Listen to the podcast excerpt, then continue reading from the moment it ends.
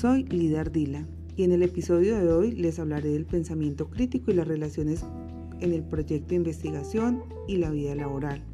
Esta es una narrativa argumentativa donde se muestran las relaciones del pensamiento crítico con mi proyecto de investigación y cómo lo evidencio en mi vida laboral. Las habilidades de pensamiento se van formando a través de la vida. Desde que nacemos vamos desarrollando unas habilidades que se van fortaleciendo y mejorando en cada etapa. Un buen pensador crítico desarrolla diferentes habilidades y está en la capacidad de clasificar, argumentar, demostrar, sintetizar y realizar abstracciones de determinada información.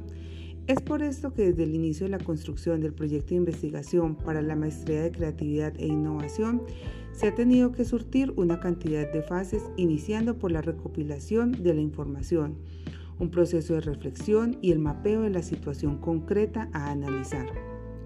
Ha sido difícil manejar la imparcialidad en algunos casos de tomas de decisiones, ya que se relaciona el tema de investigación con la experiencia de la vida laboral. Sin embargo, es claro que se debe actuar de manera objetiva sobre la situación para poder obtener el resultado esperado.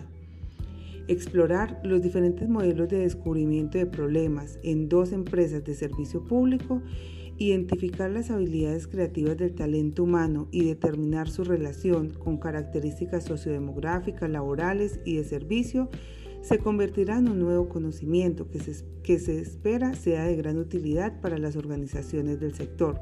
Asimismo, dejar en dichas organizaciones un sentir de que hay un desafío en el ambiente que necesita solucionarse y que dicho sentimiento se convierte en una oportunidad para crear métodos apropiados de solución.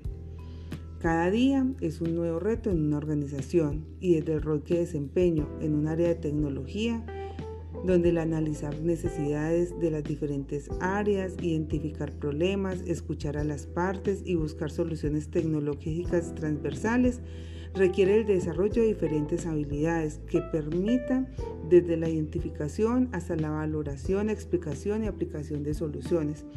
Como lo planteó como lo planteó Sainz, el pensamiento crítico se da como una destreza que se convierte en un proceso mediado por tres elementos. El primero, la argumentación.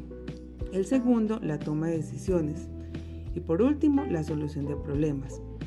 Estos elementos vienen acompañados de una planeación, de una ejecución y de un repensar para la toma de una posición y dar y poder dar una solución efectiva al problema planteado.